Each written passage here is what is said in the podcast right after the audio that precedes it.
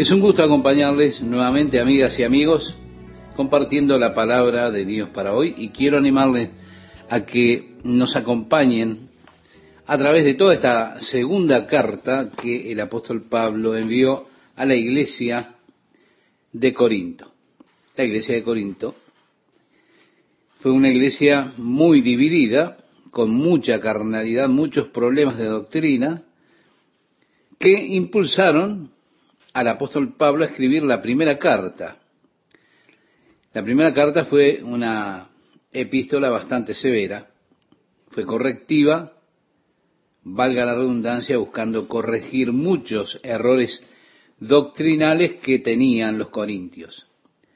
Lo que buscaba el apóstol era hacerlos volver de su carnalidad al andar espiritual. Una marca de su carnalidad era ese espíritu dividido que tenían, porque habían algunos que decían, yo soy, pasándolo a nuestro tiempo, bautista, yo soy presbiteriano, yo soy nazareno. Ellos decían, soy de Apolos, de Cefas, de Pablo, o soy de Cristo. Pablo escribió para reprender ese espíritu de división. Él quería corregir la carnalidad y los errores doctrinales de aquella iglesia. Pero el efecto de la primera carta, de algún modo, había polarizado a las personas. Se encontraban allí los que se habían arrepentido y se corrigieron. Estaban también los que siguieron adelante después de recibir la carta de Pablo y se pusieron más firmes en contra del apóstol comenzaron a hablar de manera desmedida del apóstol Pablo, desafiando su condición de apóstol y por lo tanto que él hablara con autoridad a la iglesia. Así que Pablo aprendió de Tito la condición que tenía la iglesia de Corinto. Timoteo había estado con Pablo cuando él ministró en primera instancia en Corinto. Así que Pablo se unió a Timoteo en esta salutación de la segunda carta a la iglesia corintia. En el versículo 1, yo quiero que usted, estimado oyente, note lo que sostiene Pablo al comienzo. Él dice, Pablo, apóstol de Jesucristo por la voluntad de Dios. Hubo quienes desafiaban su apostolado diciendo que él simplemente se había abrogado para sí mismo ese título. Pero aquí Pablo establece el hecho de que él es un apóstol por la voluntad de Dios. Cuando él escribió su primera carta a los Corintios en el capítulo 12, él hizo varias preguntas, entre ellas decía, ¿son todos apóstoles? ¿Son todos evangelistas? ¿Hacen todos milagros? La respuesta obvia, como lo comentamos con anterioridad, es no, porque esto es un tipo de pregunta retórica. Así que aquí Pablo dice apóstol por la voluntad de Dios. No obstante, Dios no ha llamado a todos para ser apóstoles. Ahora el asunto es que nos preguntemos, ¿Dios me llamó a mí? Si yo estuviese escribiendo a la iglesia, escribiría, por ejemplo, Chuck, pastor y maestro por la voluntad de Dios. Pero no podría escribir Chuck, un apóstol de Jesucristo por la voluntad de Dios. Porque ese no es mi llamado de Dios para funcionar en el cuerpo de Cristo que es la iglesia. Dios me llamó como pastor y maestro, pero quizá hay otros que escriben, Frank, un mecánico por la voluntad de Dios, o Juan, un pescador por la voluntad de Dios. Porque Dios llama a hombres a toda clase de ocupaciones. Lo importante, estimado oyente, es que seamos lo que debemos ser por la voluntad de Dios. Lo importante es que estoy haciendo lo que Dios quiere que yo haga. Y eso es maravilloso cuando usted puede decir con total seguridad en cuanto a su vida, estoy caminando de acuerdo a la maravillosa voluntad y plan de Dios para mí. Que lo que tenga que ser, soy y lo que soy es por la voluntad de Dios. Por eso Pablo escribía, Pablo apóstol de Jesucristo por la voluntad de Dios y el hermano Timoteo. Timoteo estaba enseñándole a aquella iglesia, ministrándoles, cuando Pablo visitó a la iglesia de los Corintios la primera vez, él se unió ahora a Timoteo en su saludo, Timoteo hermano nuestro, a la iglesia de Dios que está en Corinto. Luego incluye todas esas áreas alrededor de Corinto, el área de Acaya. Dice, gracia y paz a vosotros de Dios nuestro Padre y del Señor Jesucristo. Nosotros reconocemos esto como una salutación típica paulina, es decir, de Pablo. Él comienza muchas de sus epístolas con esta salutación. Gracia a vosotros, que por supuesto era el saludo griego típico de una persona a otra. Y paz era el saludo típico de los judíos, shalom. O, como diríamos nosotros, charis, en cuanto al griego, y shalom en cuanto al idioma hebreo. Y estos hermosos hermanos siameses, por llamar estas dos palabras de alguna forma, del Nuevo Testamento allí están puestos juntos. Gracia y paz de Dios nuestro Padre y del Señor Jesucristo. Y aquí me gustaría nuevamente señalar que el Señor Jesucristo no es el nombre de Él. No, Jesús es su nombre. Señor es el título que significa o que le da significado a la relación con los demás. Muchas veces las personas piensan en Jesucristo o el Señor Jesucristo como nombre de pila o el segundo nombre y apellido, el Señor Jesús Cristo. Pero Señor es un título que habla de mi relación con Él. Y eso significa, si yo le digo Señor, que yo soy su siervo, Él es mi amo. Es necesario que yo confiese esto para ser salvo. Porque así dice, escribiéndole a los romanos el mismo apóstol en el capítulo 10 de aquella carta que ya consideramos en el versículo 9, que si confesares con tu boca que Jesús es el Señor y creyeres en tu corazón que Dios le levantó de los muertos, serás salvo. Así que Señor tiene este significado de relación, de la relación que tenemos con Él. Cuando hablamos de Cristo, hablamos de su misión, de la misión que Él tiene. Él es el ungido, el Mesías.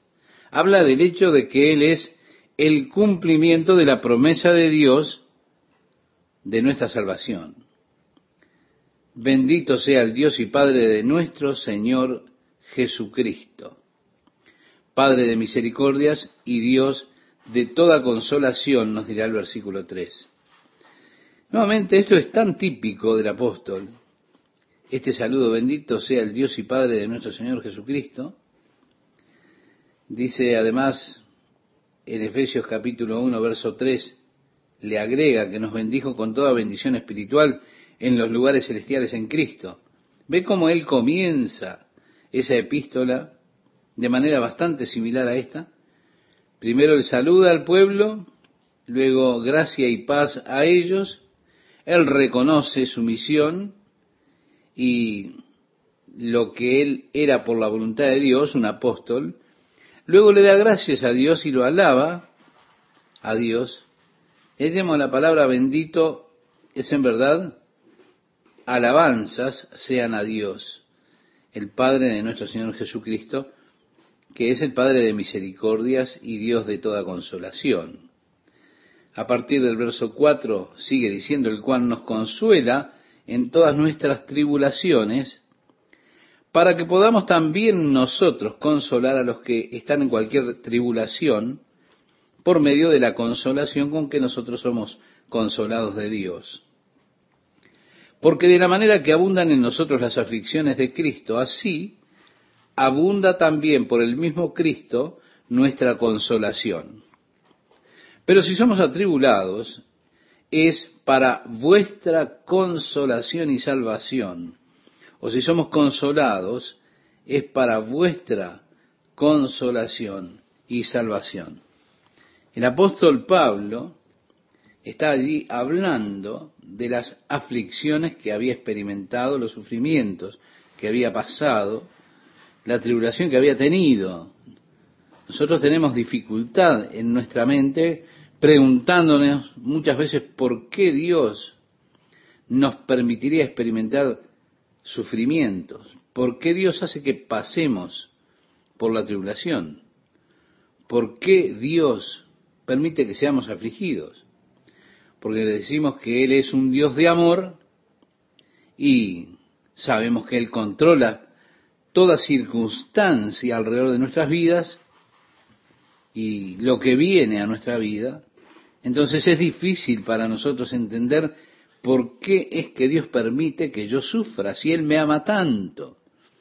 ¿Por qué Dios permitiría que yo sea afligido? El apóstol Pablo declara que él ha experimentado todas estas cosas para que con ellas él pueda no solo experimentar el consuelo de Dios, sino también pueda consolar a otros con ese consuelo que él recibió.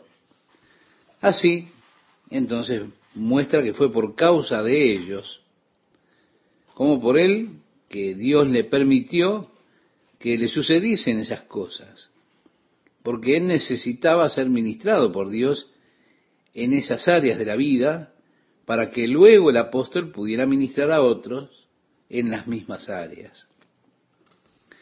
Mi amigo, mi amiga, al mirar mi propia vida me doy cuenta cómo fue que Dios ha permitido muchas experiencias difíciles que me sucedieron para que yo verdaderamente pudiera entender y me pudiera compadecer y así ministrar a los que atravesaban por esa misma clase de dificultades.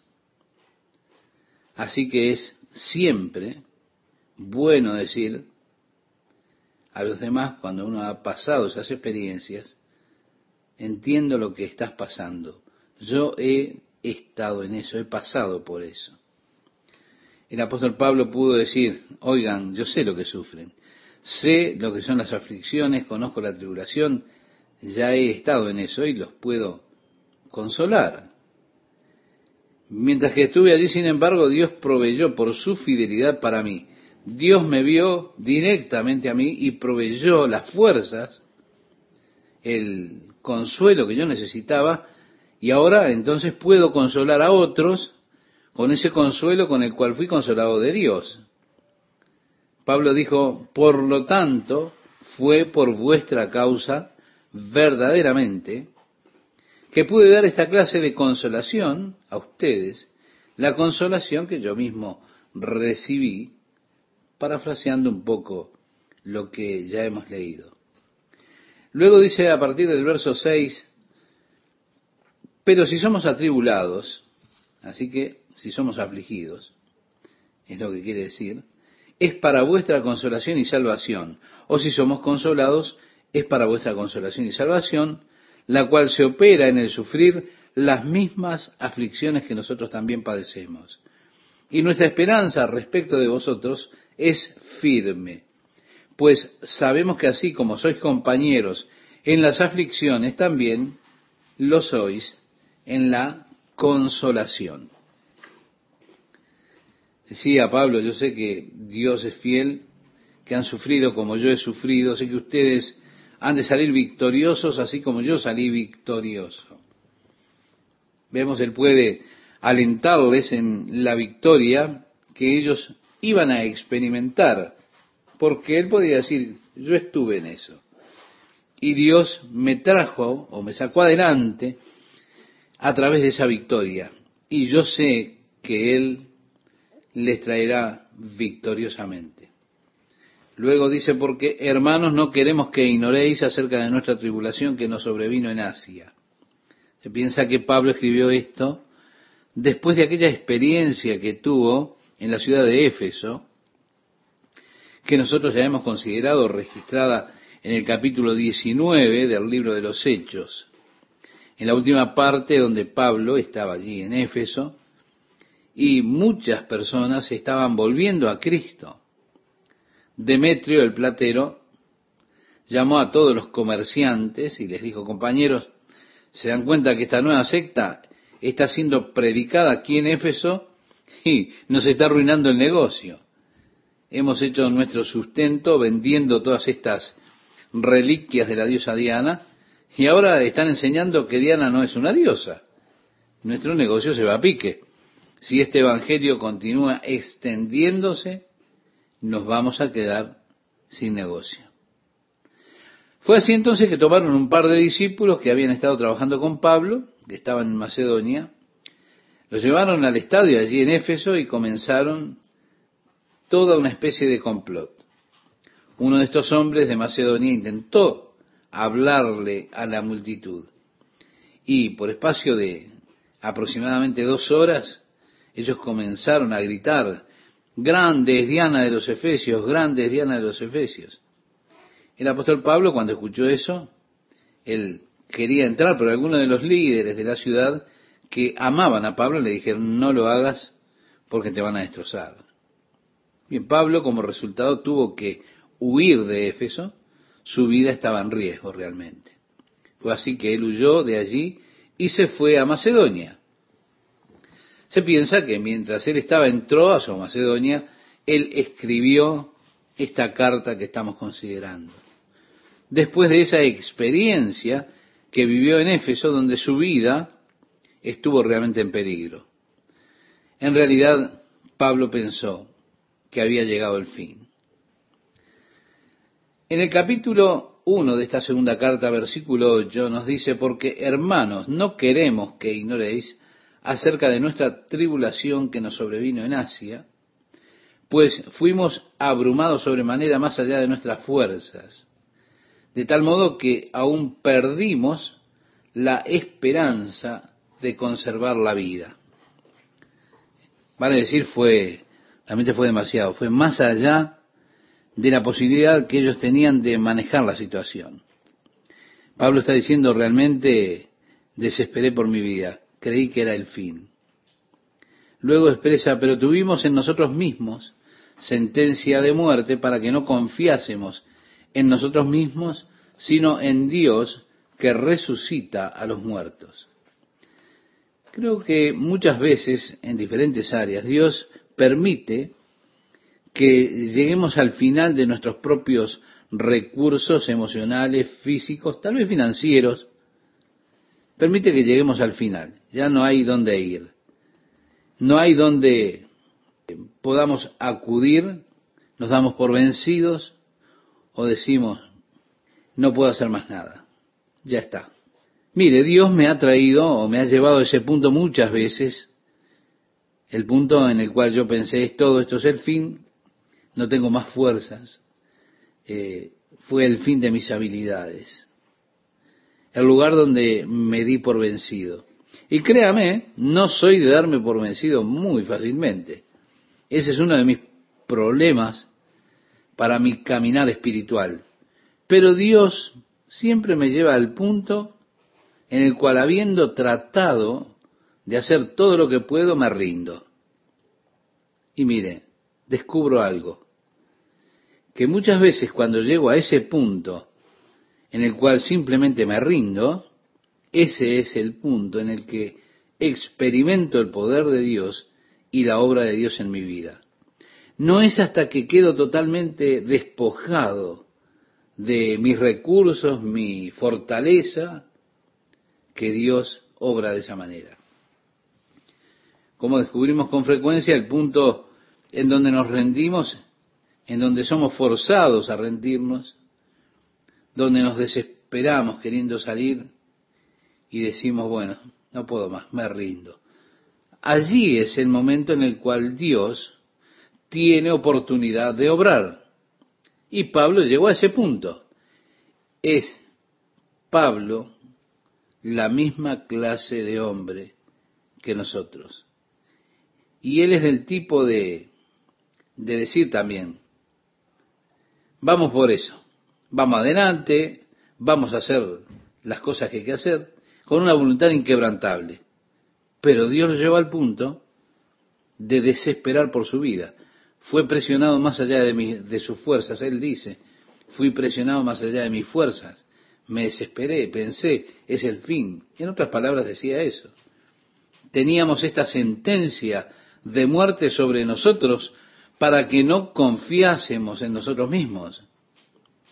Y mi amigo, mi amiga, siempre el propósito de Dios es traerle a usted, a usted mismo, a ese lugar, al lugar en el cual usted no confíe en usted, sino que confíe en Dios, que puede aún levantarle de entre los muertos.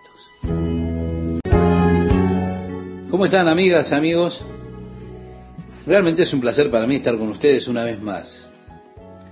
Hemos descubierto en nosotros mismos que cuando nos rendimos, porque somos forzados de alguna manera a rendirnos, cuando nos desesperamos tratando de salir de las situaciones que nos toca vivir y decimos, bueno, no hay más nada que hacer, es el fin, me rindo, desisto de esto.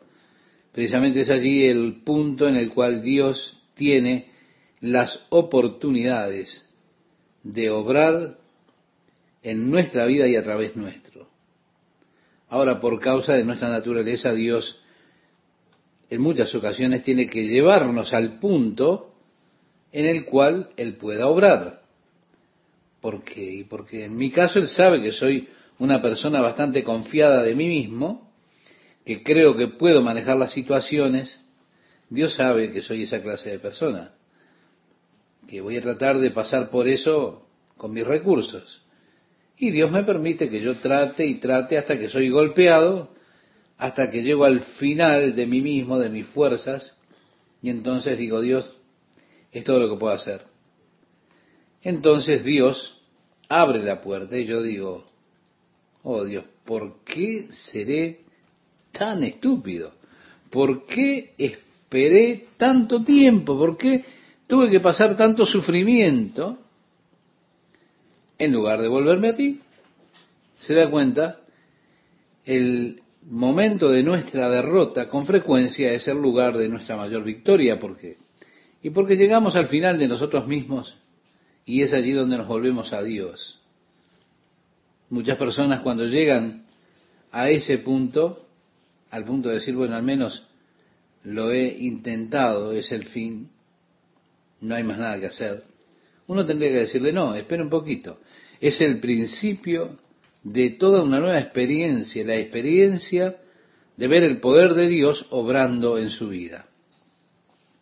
Así que Dios le trajo a esa desesperación en su vida.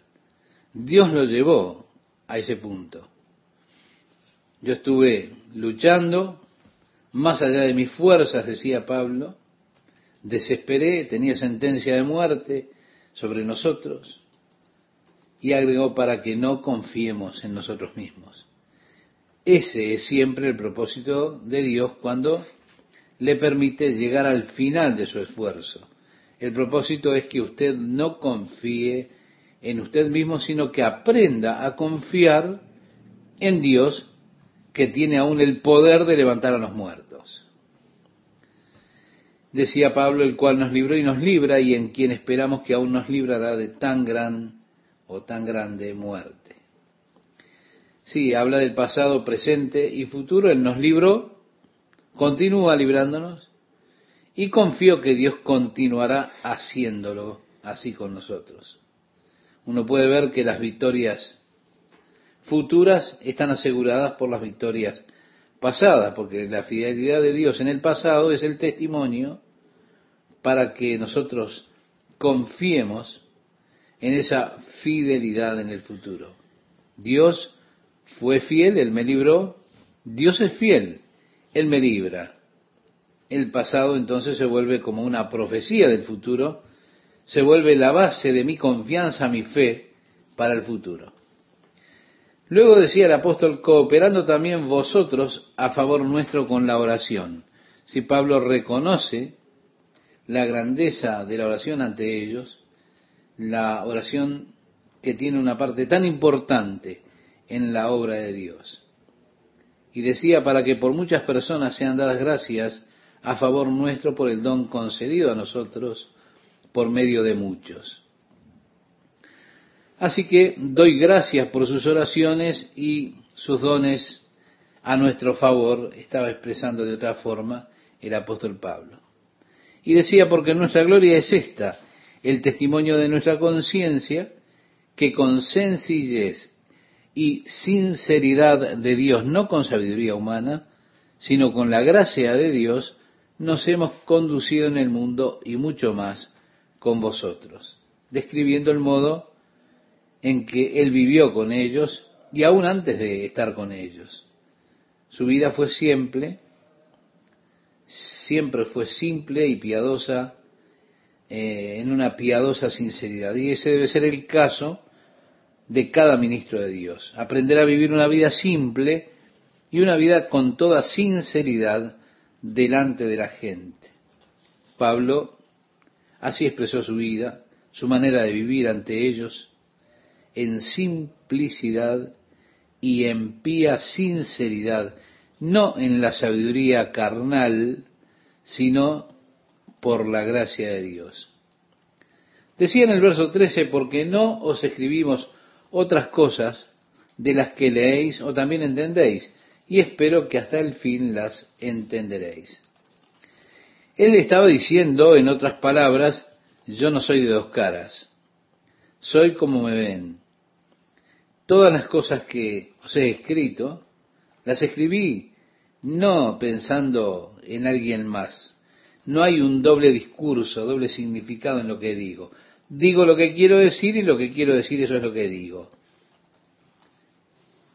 Mira, había una mujer en la iglesia que, que pastoreaba y siempre estaba buscando un segundo significado en lo que se decía. Me llamaba por teléfono a la mañana del lunes y decía, ahora, Pastor Smith, anoche cuando usted me dijo buenas noches, ¿qué fue lo que me quiso decir?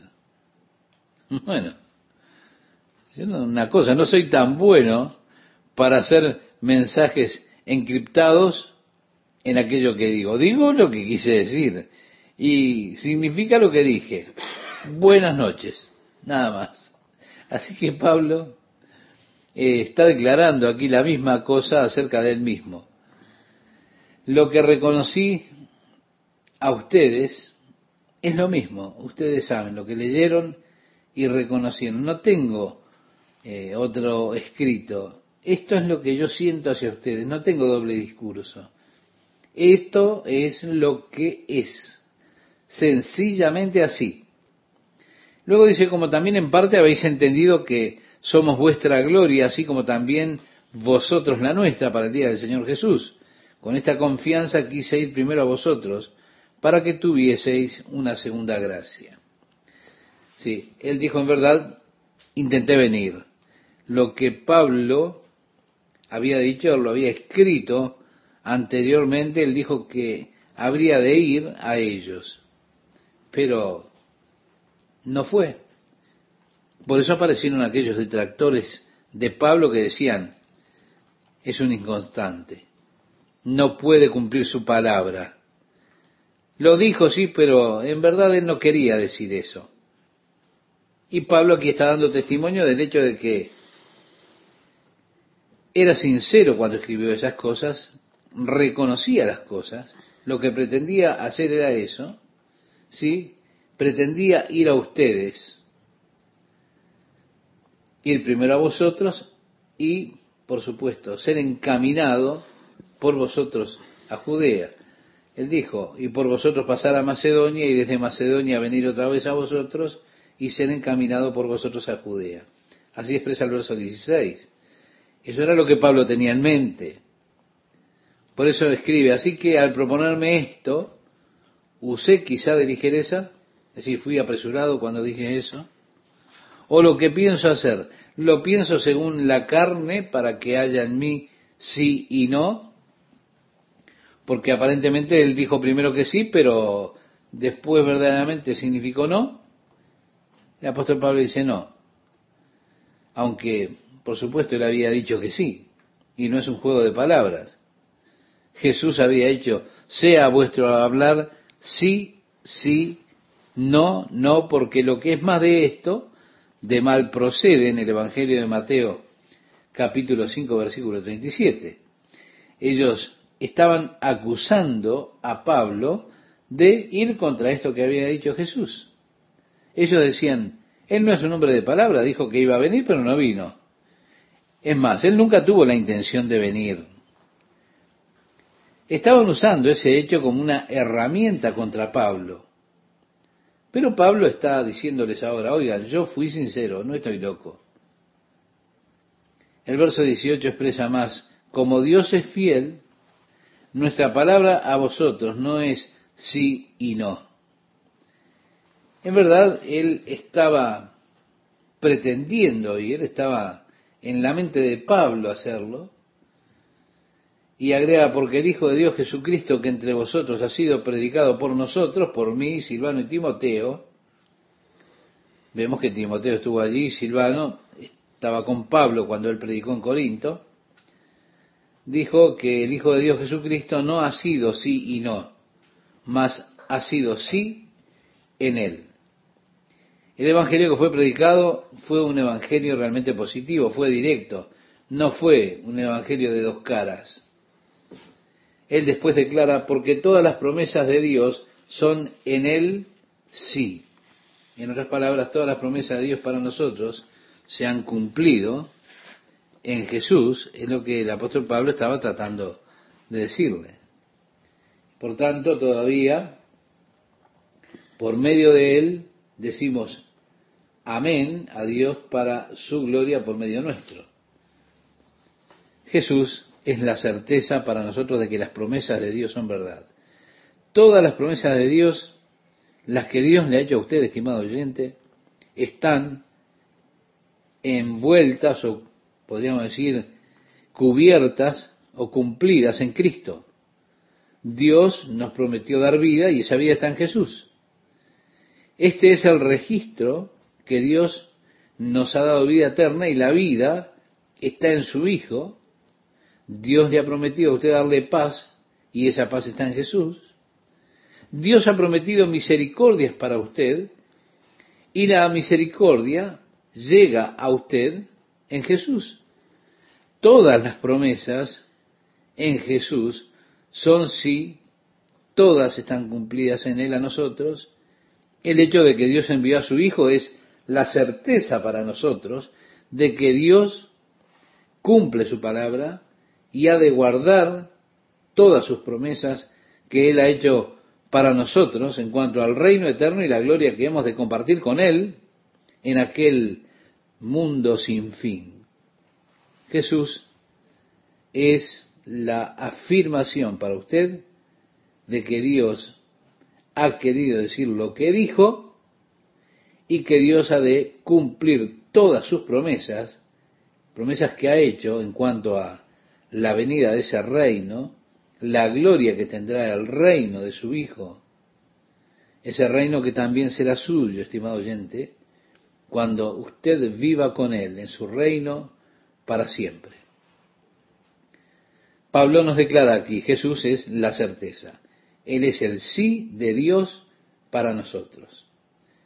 Y el que nos confirma con vosotros en Cristo y el que nos ungió es Dios, decía en el versículo 21 es la obra de Dios. Pablo está reconociendo al único que nos ha establecido con Cristo, al único que ha ungido nuestras vidas.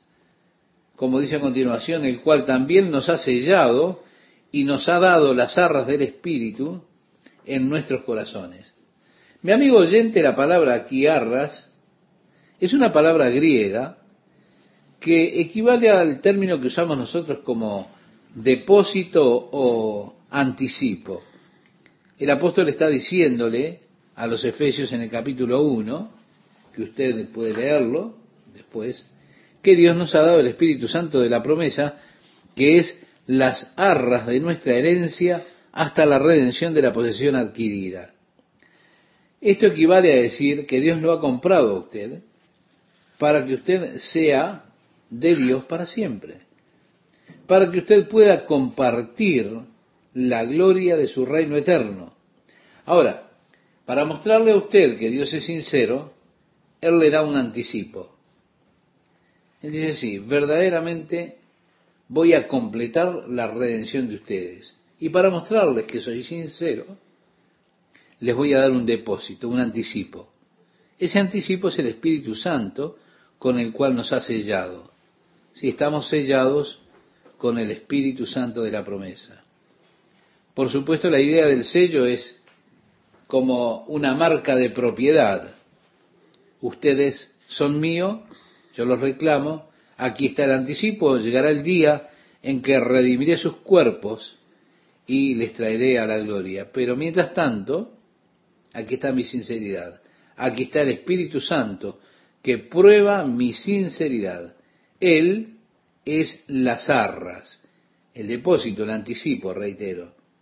Y así Dios nos ha dado a nosotros el Espíritu, no sé yo, nos dio las arras del Espíritu Santo, del Espíritu en nuestros corazones. Continuaba diciendo, mas yo invoco a Dios por testigo sobre mi alma, que por ser indulgente con vosotros, no he pasado todavía a Corinto. La primera palabra de Pablo, la primera que recibió de Corinto no fue muy alentadora. Él estaba molesto, iba a caerle con todo el peso del rigor, como ustedes saben, él simplemente iba a ir como cualquier hombre natural lo haría. Era paciente, esperaba escuchar todo el asunto de Tito antes de ir, así que les dice, por ser indulgente con vosotros, no he pasado todavía. Agregó, no que nos enseñoreemos de vuestra fe, sino que colaboramos para vuestro gozo, porque por la fe estáis firmes.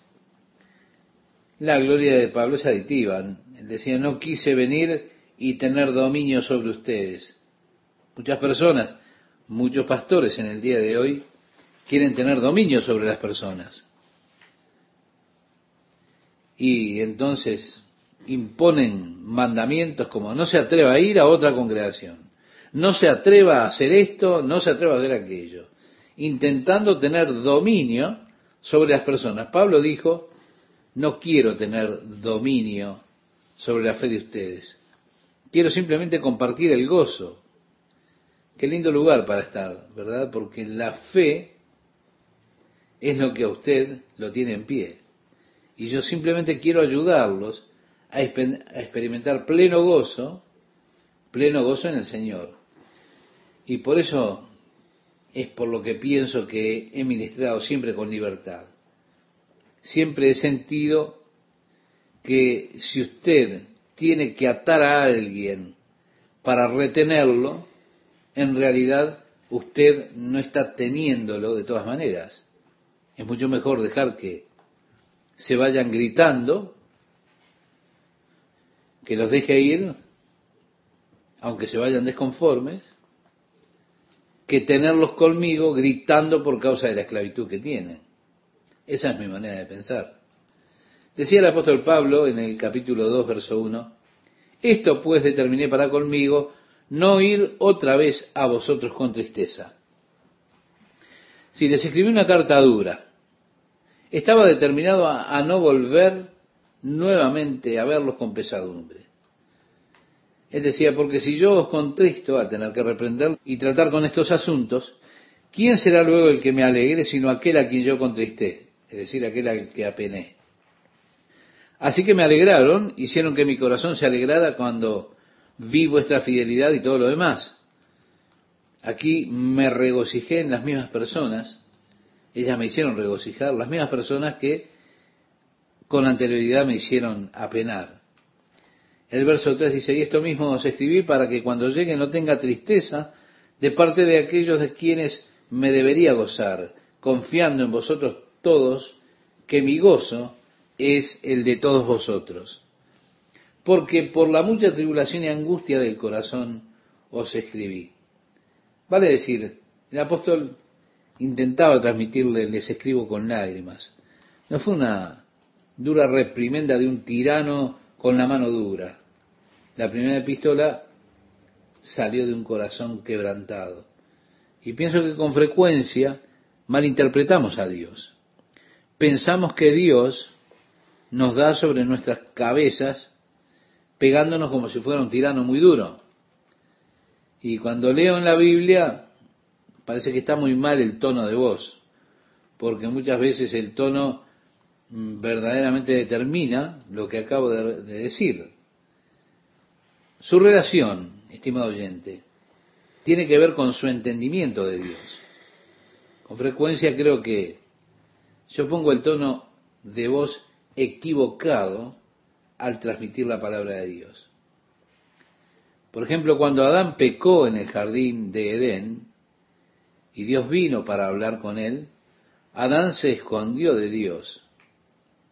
Y Dios dijo, Adán, ¿dónde estás? Pero dígame, ¿le dijo acaso, manos arriba, estás bajo arresto? No escucho ese tono de voz en absoluto.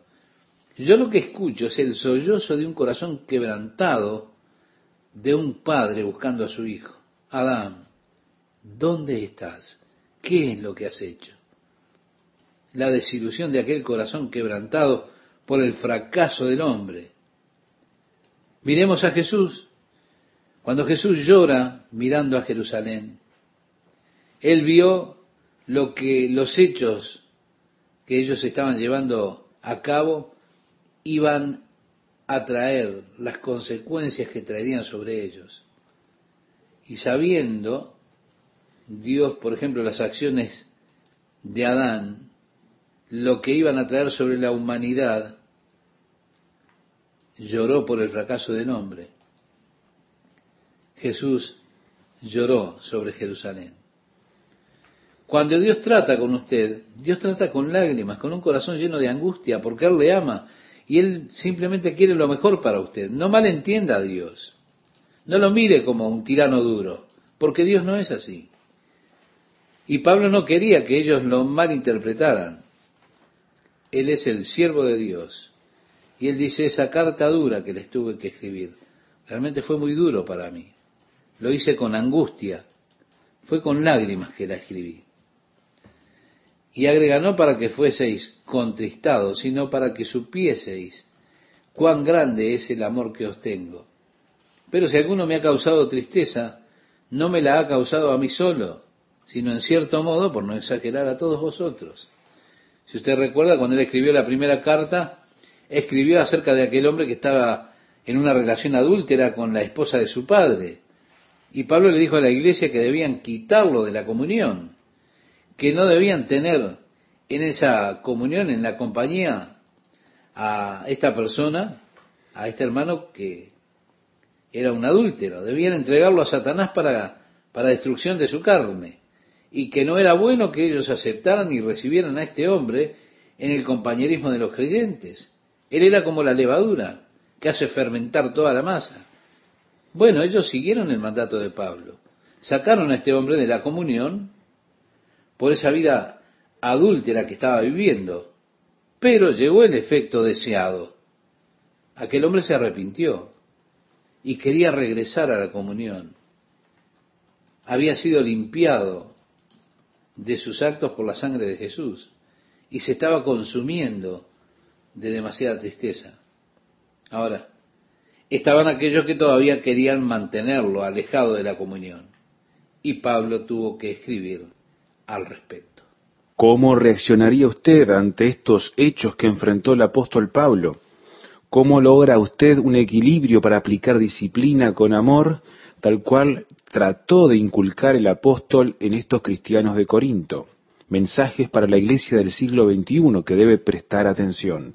Para opinar al respecto puede hacerlo escribiendo a info.lpddph.com. Luego del símbolo de arroba, esta dirección utiliza las iniciales del programa. Reitero, info.lpddph.com.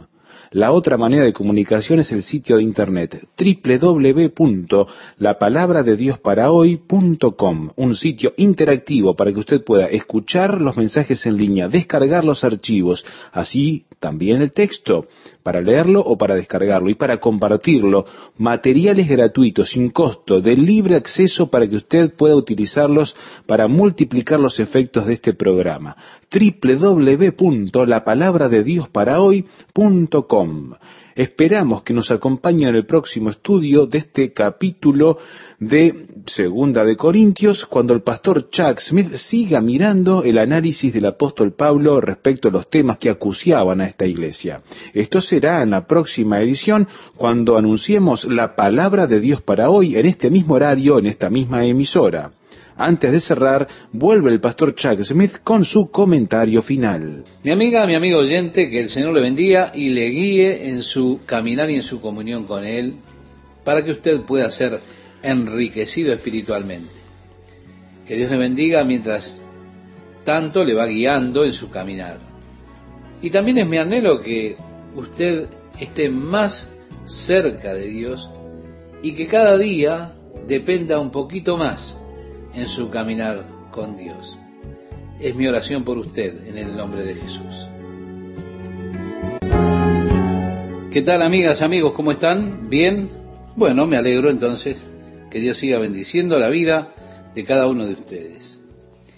El verso 9 nos dice, pero tuvimos en nosotros mismos sentencia de muerte para que no confiásemos en nosotros mismos, sino en Dios que resucita a los muertos.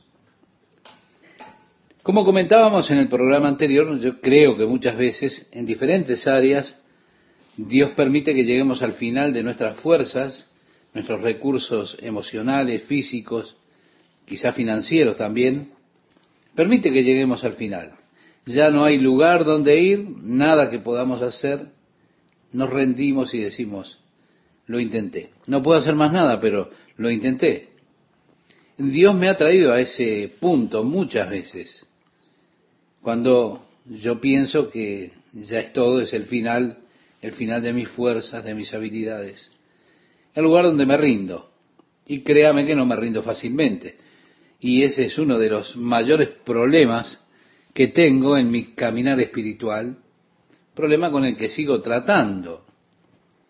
Y así es, intento todo antes de ir a Dios. Ahora, Dios me lleva a ese lugar en el cual, habiendo intentado todo, tengo que darme por vencido. ¿Se da cuenta? Descubro algo que muchas veces cuando llego a ese momento, a ese lugar, en lugar de simplemente rendirme, descubro que ese es el momento en el cual experimento el poder y la obra de Dios en mi vida. Y eso no ocurre hasta que me quedo sin fuerzas, hasta que no agoto mis recursos. Tenemos en el Antiguo Testamento un ejemplo clásico con Jacob. Jacob recibió su nombre en su nacimiento por causa del incidente que tuvo lugar cuando él nació. Él era el segundo de los gemelos que estaban naciendo de su mamá Raquel, que esperaba precisamente esos dos gemelos. Bueno, ella no sabía que estaba esperando gemelos, no habían los recursos que tenemos en nuestro tiempo. Todo lo que sí sabía era que tenía un embarazo complicado. Quiero decir que realmente estaba mal. Ella dijo, Señor, ¿qué es lo que está sucediendo? Es horrible. Y Dios dijo, hay dos naciones en tu vientre. Y estas son diferentes la una de la otra y están luchando la una contra la otra. Pobre Raquel. Esos dos hermanos peleando el uno con el otro ya en el vientre, desde allí quejándose. Cuando estaban naciendo, el primer hermano nació cubierto de pelo, fue por eso que lo llamaron peludo o velludo, Esaú. Cuando el gemelo nació, eh, estaba pronto para seguir peleando con aquella pelea que tenían en el vientre.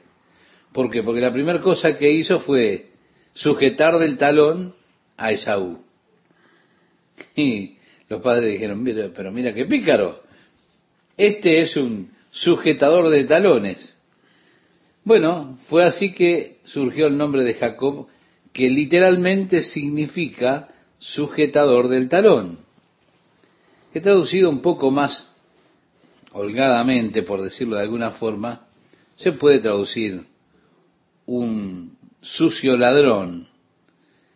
Por supuesto, es un nombre duro para que nos pongan, ¿verdad? Pero allí estaba este conflicto entre los hermanos que continúa a través de su vida. El sucio ladrón que tomó ventaja de su hermano Esaú y compró su derecho a la primogenitura con engaño. Sí, él más tarde en la vida engañó a su padre y le robó al hermano la bendición familiar, lo cual debería haber ido para el hermano mayor que era Esaú. Y cuando el hermano mayor Esaú se dio cuenta que Jacob le había robado la bendición, él dijo, bueno, mi padre está por morir, pronto va a estar muerto, y yo voy a matar a esta rata de mi hermano. Sí, la tengo con él y lo voy a matar. Jacobo era una persona más tierna, un nene de mamá. En tanto Esaú era un hombre del campo, cazador, robusto, un individualista en las afueras, y él dijo, yo lo voy a matar. Tan pronto como muera mi padre, lo mato. Y juro que lo voy a hacer. Bueno, su madre escuchó esas amenazas de Esaú y le dijo a Jacob, hijo, mejor vete. Tu padre no está bien, tu hermano ha hecho voto de matarte, así que mejor vete y permanece allá con mi hermano por un tiempo en Hebrón, cerca de a 800 millas de distancia de aquel lugar, y fue así que Jacob se fue. Se fue a la casa del hermano de su madre, Labán, que este Labán también era tan deshonesto como podía serlo, porque era un ladrón y un engañador. Jacob se enamoró de una de las hijas de Labán, y entonces le dijo, quiero casarme con tu hija, pero no tengo dote para darte. Labán dijo, bueno, está bien, dijo, simplemente sé mi esclavo por siete años. Y él amaba a Raquel, así que esos siete años fueron como un momento. Llegó el día del casamiento, tuvieron la ceremonia de matrimonio, la fiesta, por supuesto, según la costumbre, de acuerdo a la costumbre que tenían en aquel lugar, la novia llevaba un velo y se cubría eh, casi totalmente. Así que llegó la fiesta, pasó esa fiesta, tomaron algo y se fueron a la tienda para comenzar la luna de miel, pasar la noche juntos. A la mañana, cuando le había quitado el velo a su novia, miró y no era Raquel. No, en lugar de Raquel le habían metido a, a la vieja y fea hermana Lea. Y Jacob salió con un vendaval de la tienda, se fue a ver a Labán y le dijo, ¿qué es lo que has hecho? Ese no fue el trato. Y Labán dijo, lo siento, hijo, pero es una costumbre nuestra. La hermana mayor se tiene que casar primero de acuerdo a nuestras costumbres. Ahora, si tú quieres trabajar otros siete años, entonces puedes tener la otra también. ¿Se da cuenta? Pero Labán era un buen partido para Jacob. Al final, Jacob ganó. Después de 17 años que pasaron estando allí con Labán, él despojó a Labán de prácticamente todo lo que tenía. Entonces él vio que las cosas ya no iban muy bien con, con Labán ya no se reían a la mesa cuando lo miraban a él, él se dio cuenta y dijo, me tengo que ir de aquí.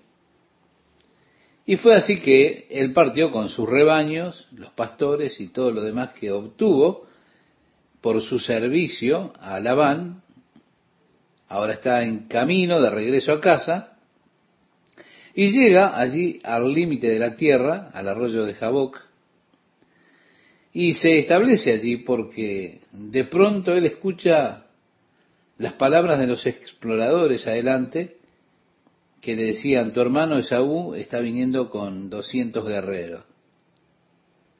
Él dijo, la última vez que lo vi, este sujeto me amenazó de muerte y yo corrí porque él me iba a matar. Y ahora está viniendo con 200 hombres. ¿Qué voy a hacer? Volver no puedo porque él y Labán habían establecido una línea de separación ante la cual Labán dijo, no cruces esta línea, si lo haces, me hartarás.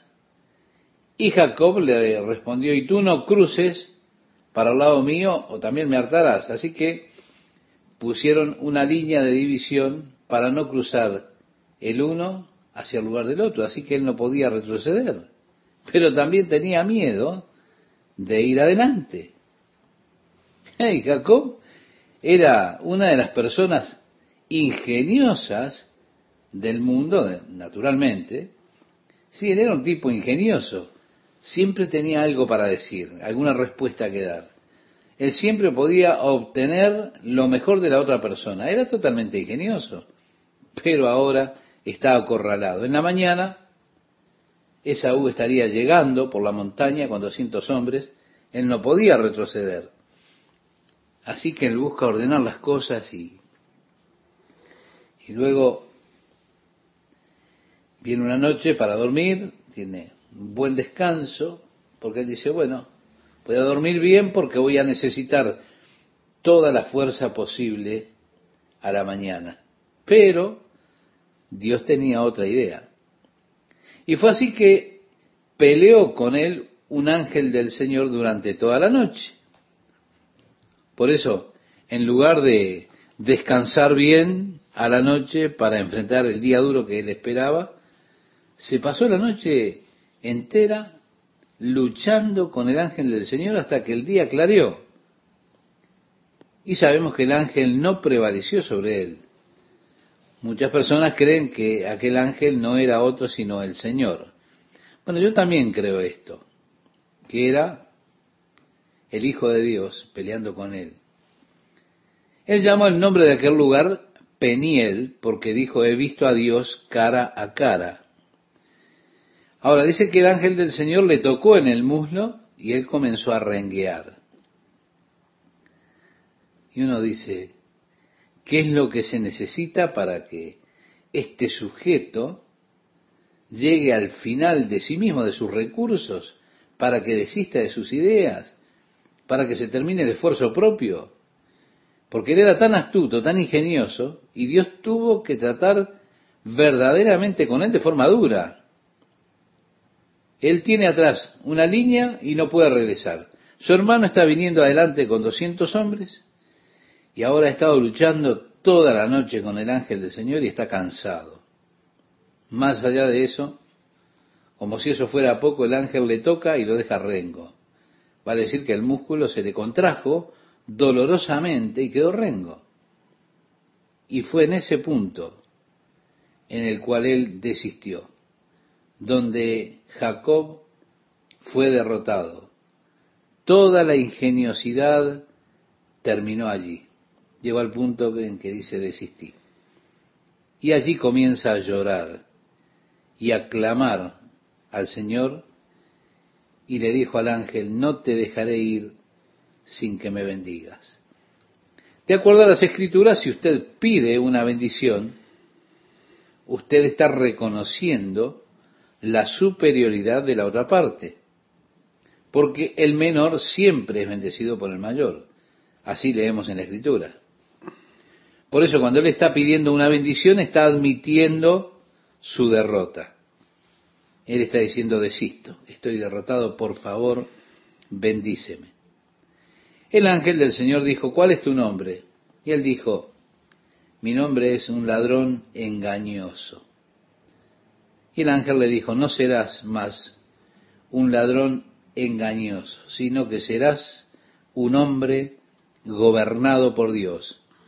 Sí, le puso por nombre Israel, que significa eso, un hombre gobernado por Dios. Jacob fue llevado al final de, del mismo, de sus esfuerzos, pero también fue llevado al principio de toda una nueva dimensión de vida. Ahora, qué día glorioso de victoria fue aquel para Jacob cuando fue llevado al final del camino, al final del mismo, al final de sus malas mañas, y allí cambió su vida para Dios. Se volvió en ese punto, un hombre gobernado por Dios. Así que se da cuenta, estimado oyente, el lugar de la derrota fue de hecho el lugar de comienzo de una vida de victoria. ¿Cómo ocurre con frecuencia con nosotros si descubrimos nosotros mismos que el lugar en el cual nos rendimos, aquel lugar en el cual somos forzados a rendirnos, es donde nos desesperamos por salir adelante y decimos es todo, me rindo, se terminó. Pues es ese el lugar en el cual Dios entonces tiene la oportunidad para comenzar su obra con nosotros y en nosotros. Pablo llegó a ese punto, porque Pablo es la misma clase de persona. Él era esa clase de persona que decía, bueno, podemos salir de esto, con una voluntad que no se rendía. Y Dios lo llevó al punto de desesperarse por su vida fue presionado más allá de su medida, más allá de sus fuerzas. Él pensó, bueno, se terminó todo. Tenía la sentencia de muerte, así lo decía Pablo, estaba sobre nosotros, para que no confiásemos en nosotros mismos. Y siempre este es el propósito de Dios cuando lo lleva a uno a esa experiencia. Es para que uno no confíe en sí mismo, sino que aprendamos a confiar en Dios que puede levantar los muertos. Y agregó el apóstol Pablo en el versículo 10 de este pasaje que estamos considerando en la segunda carta de Corintios capítulo 1, el cual nos libró y nos libra y en quien esperamos que aún nos librará de tan grande muerte. Sí, habla del pasado, del presente y del futuro. Nos libró, continúa librándonos y confío que Dios continuará haciéndolo con nosotros. Mire, las victorias futuras son aseguradas por las victorias pasadas. La fidelidad de Dios que nos mostró en el pasado es el testimonio de Dios para nosotros de que su fidelidad continua estará en el futuro también. Dios fue fiel, Él me liberó. Dios es fiel, Él me libera hoy. El pasado se vuelve entonces como una profecía del futuro o la base para que confiemos, para que tengamos fe para el futuro. ¿Se da cuenta? Decía Pablo, cooperando también vosotros a favor nuestro con la oración. Pablo reconoce la grandeza eh, de las oraciones, esa grandeza que tenían, una parte tan importante en la obra de Dios. Y lo reconoce delante de ellos y dice, para que por muchas personas sean dadas gracias a favor nuestro por el don concedido a nosotros por medio de muchos. Así que daba gracias por sus oraciones y sus dones a favor de ellos. Porque nuestra gloria es esta, decía Pablo, el testimonio de nuestra conciencia que con sencillez y sinceridad de Dios, no con sabiduría humana, sino con la gracia de Dios, nos hemos conducido en el mundo y mucho más con vosotros. Pablo describe el modo en que él vivió con ellos y antes de ellos. Era simple, era esa simple y piadosa sinceridad. Y este debe ser el caso de cada ministro de Dios, que aprenda a vivir una vida simple, con toda sinceridad delante de la gente, que no sean atrapados con ropas lujosas o aquellas cosas de la buena vida según los hombres, sino que vivan una vida sencilla. También que vivan una vida sincera, que no sea una cosa la persona en el púlpito predicando una cosa y viviendo otra cosa. Sus vidas son sinceras delante de las personas, son lo mismo en el púlpito que fuera del púlpito, son lo mismo en el hogar que en la iglesia, una vida de sinceridad. Quizá usted, estimado oyente, conoce el origen de la palabra sincera en español, viene del latín sinicere, que literalmente se traduce sincera, separado así, sin cera.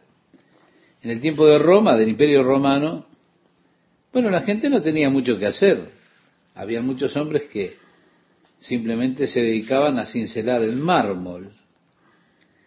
Y usted sabe, con que un artista puede trabajar muy bien, también puede cometer errores. Y usted está tratando simplemente de llegar a hacer la curva correcta de la nariz y se le desliza un poquito el martillo, un golpe duro, y salta un pedazo de mármol de aquello que iba a ser la nariz perfecta. Bueno, esos hombres eran muy inteligentes. Ellos aprendieron cómo hacer con la cera, mezclándola con mármol, y la trabajaban hasta que se parecía mármol.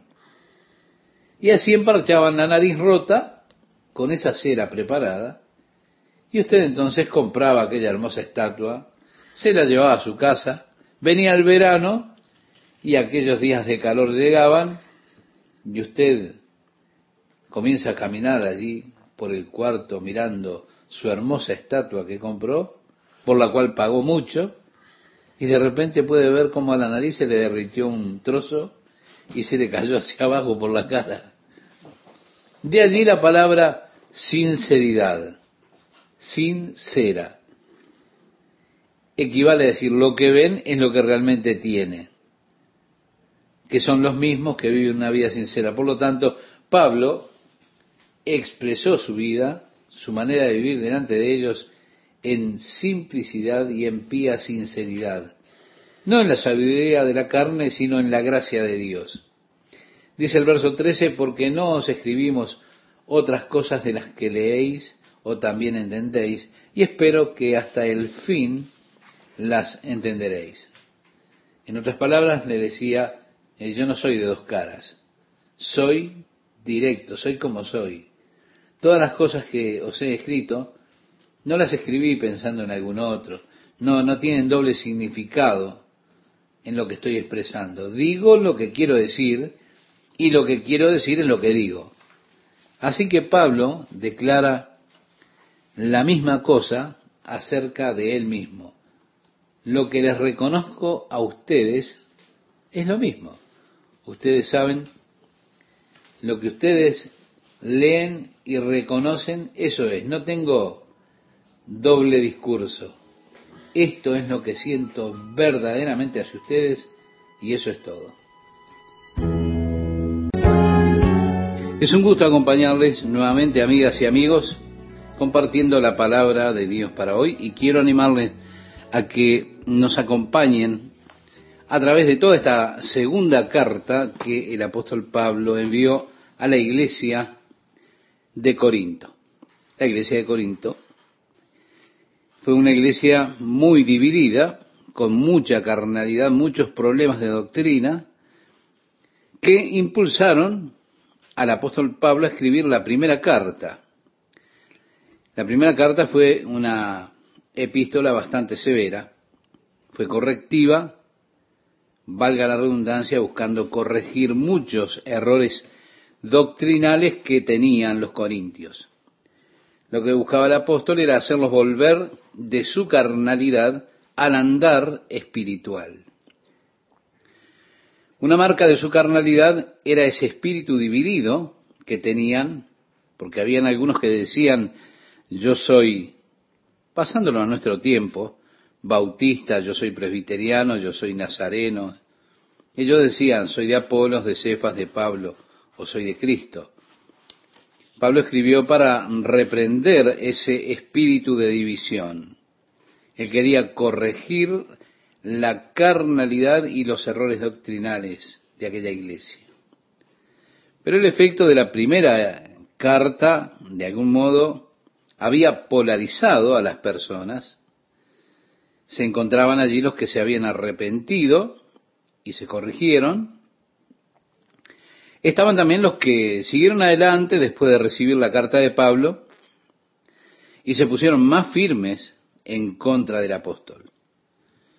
Comenzaron a hablar de manera desmedida del apóstol Pablo, desafiando su condición de apóstol y por lo tanto que él hablara con autoridad a la iglesia.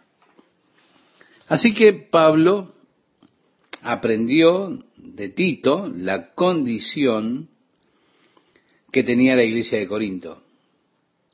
Timoteo había estado con Pablo cuando él ministró en primera instancia en Corinto, así que Pablo se unió a Timoteo en esta salutación de la segunda carta a la iglesia corintia.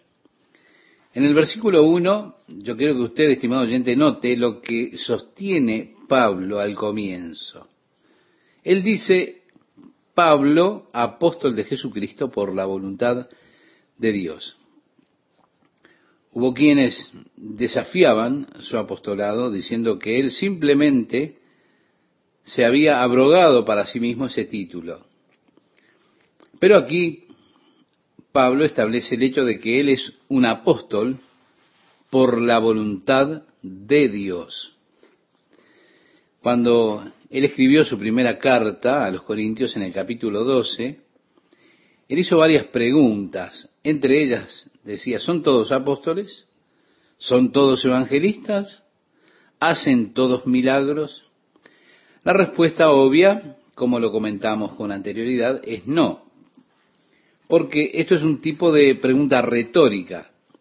Así que aquí Pablo dice apóstol por la voluntad de Dios. No obstante, Dios no ha llamado a todos para ser apóstoles. Ahora el asunto es que nos preguntemos, ¿Dios me llamó a mí? Si yo estuviese escribiendo a la iglesia, escribiría, por ejemplo, Chuck, pastor y maestro por la voluntad de Dios. Pero no podría escribir Chuck, un apóstol de Jesucristo por la voluntad de Dios. Porque ese no es mi llamado de Dios para funcionar en el cuerpo de Cristo que es la iglesia. Dios me llamó como pastor y maestro, pero quizá hay otros que escriben Frank, un mecánico por la voluntad de Dios, o Juan, un pescador por la voluntad de Dios. Porque Dios llama a hombres a toda clase de ocupaciones.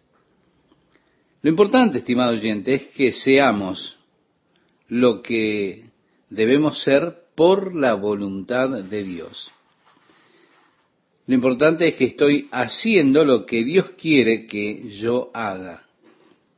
Y eso es maravilloso cuando usted puede decir con total seguridad en cuanto a su vida, estoy caminando de acuerdo a la maravillosa voluntad y plan de Dios para mí. Que lo que tenga que ser, soy y lo que soy es por la voluntad de Dios.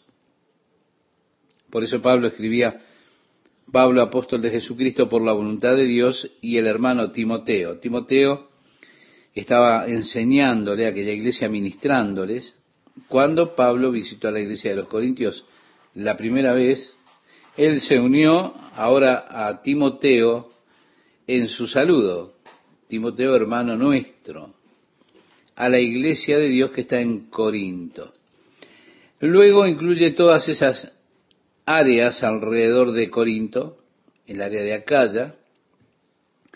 Dice, gracia y paz a vosotros de Dios nuestro Padre y del Señor Jesucristo. Nosotros reconocemos esto como una salutación típica Paulina, es decir, de Pablo. Él comienza muchas de sus epístolas con esta salutación. Gracia a vosotros, que por supuesto era el saludo griego típico de una persona a otra. Y paz era el saludo típico de los judíos, shalom. O, como diríamos nosotros, charis en cuanto al griego y shalom en cuanto al idioma hebreo. Y estos hermosos hermanos siameses, por llamar estas dos palabras de alguna forma, del Nuevo Testamento allí están puestos juntos. Gracia y paz de Dios nuestro Padre y del Señor Jesucristo. Y aquí me gustaría nuevamente señalar que el Señor Jesucristo no es el nombre de Él. No, Jesús es su nombre. Señor es el título que significa o que le da significado a la relación con los demás. Muchas veces las personas piensan en Jesucristo o el Señor Jesucristo como nombre de pila o el segundo nombre y apellido, el Señor Jesús Cristo. Pero Señor es un título que habla de mi relación con Él. Y eso significa, si yo le digo Señor, que yo soy su siervo, Él es mi amo.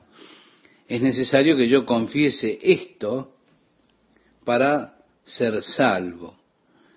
Porque así dice, escribiéndole a los romanos el mismo apóstol en el capítulo 10 de aquella carta que ya consideramos en el versículo 9, que si confesares con tu boca que Jesús es el Señor y creyeres en tu corazón que Dios le levantó de los muertos, serás salvo. Así que Señor tiene este significado de relación, de la relación que tenemos con Él. Cuando hablamos de Cristo, hablamos de su misión, de la misión que Él tiene. Él es el ungido, el Mesías. Habla del hecho de que Él es el cumplimiento de la promesa de Dios de nuestra salvación. Bendito sea el Dios y Padre de nuestro Señor Jesucristo, Padre de misericordias y Dios de toda consolación, nos dirá el versículo 3. Nuevamente, esto es tan típico del apóstol, este saludo, bendito sea el Dios y Padre de nuestro Señor Jesucristo. Dice además en Efesios capítulo 1, verso 3, le agrega que nos bendijo con toda bendición espiritual en los lugares celestiales en Cristo. Ve cómo él comienza esa epístola de manera bastante similar a esta. Primero él saluda al pueblo, luego gracia y paz a ellos, él reconoce su misión y lo que él era por la voluntad de Dios, un apóstol, Luego le da gracias a Dios y lo alaba a Dios. Llamo la palabra bendito, es en verdad alabanzas sean a Dios, el Padre de nuestro Señor Jesucristo, que es el Padre de misericordias y Dios de toda consolación. A partir del verso 4 sigue diciendo, el cual nos consuela en todas nuestras tribulaciones, para que podamos también nosotros consolar a los que están en cualquier tribulación por medio de la consolación con que nosotros somos consolados de Dios. Porque de la manera que abundan en nosotros las aflicciones de Cristo, así abunda también por el mismo Cristo nuestra consolación. Pero si somos atribulados, es para vuestra consolación y salvación o si somos consolados, es para vuestra consolación y salvación. El apóstol Pablo está allí hablando de las aflicciones que había experimentado, los sufrimientos que había pasado, la tribulación que había tenido. Nosotros tenemos dificultad en nuestra mente preguntándonos muchas veces por qué Dios nos permitiría experimentar sufrimientos? ¿Por qué Dios hace que pasemos por la tribulación? ¿Por qué Dios permite que seamos afligidos? porque decimos que Él es un Dios de amor y sabemos que Él controla toda circunstancia alrededor de nuestras vidas y lo que viene a nuestra vida, entonces es difícil para nosotros entender por qué es que Dios permite que yo sufra si Él me ama tanto. ¿Por qué Dios permitiría que yo sea afligido? El apóstol Pablo declara que él ha experimentado todas estas cosas para que con ellas él pueda no solo experimentar el consuelo de Dios, sino también pueda consolar a otros con ese consuelo que él recibió. Así, entonces, muestra que fue por causa de ellos, como por él, que Dios le permitió que le sucediesen esas cosas, porque él necesitaba ser ministrado por Dios en esas áreas de la vida para que luego el apóstol pudiera ministrar a otros en las mismas áreas. Mi amigo, mi amiga, al mirar mi propia vida me doy cuenta cómo fue que Dios ha permitido muchas experiencias difíciles que me sucedieron para que yo verdaderamente pudiera entender y me pudiera compadecer y así ministrar a los que atravesaban por esa misma clase de dificultades. Así que es siempre bueno decir a los demás cuando uno ha pasado esas experiencias, entiendo lo que estás pasando. Yo he estado en eso, he pasado por eso el apóstol Pablo pudo decir, oigan, yo sé lo que sufren, sé lo que son las aflicciones, conozco la tribulación, ya he estado en eso y los puedo consolar. Mientras que estuve allí, sin embargo, Dios proveyó por su fidelidad para mí. Dios me vio directamente a mí y proveyó las fuerzas, el consuelo que yo necesitaba, y ahora entonces puedo consolar a otros con ese consuelo con el cual fui consolado de Dios. Pablo dijo, por lo tanto, fue por vuestra causa verdaderamente que pude dar esta clase de consolación a ustedes, la consolación que yo mismo recibí, parafraseando un poco lo que ya hemos leído. Luego dice a partir del verso 6, pero si somos atribulados, así que si somos afligidos, es lo que quiere decir, es para vuestra consolación y salvación. O si somos consolados, es para vuestra consolación y salvación, la cual se opera en el sufrir las mismas aflicciones que nosotros también padecemos. Y nuestra esperanza respecto de vosotros es firme, pues sabemos que así como sois compañeros en las aflicciones, también lo sois en la consolación.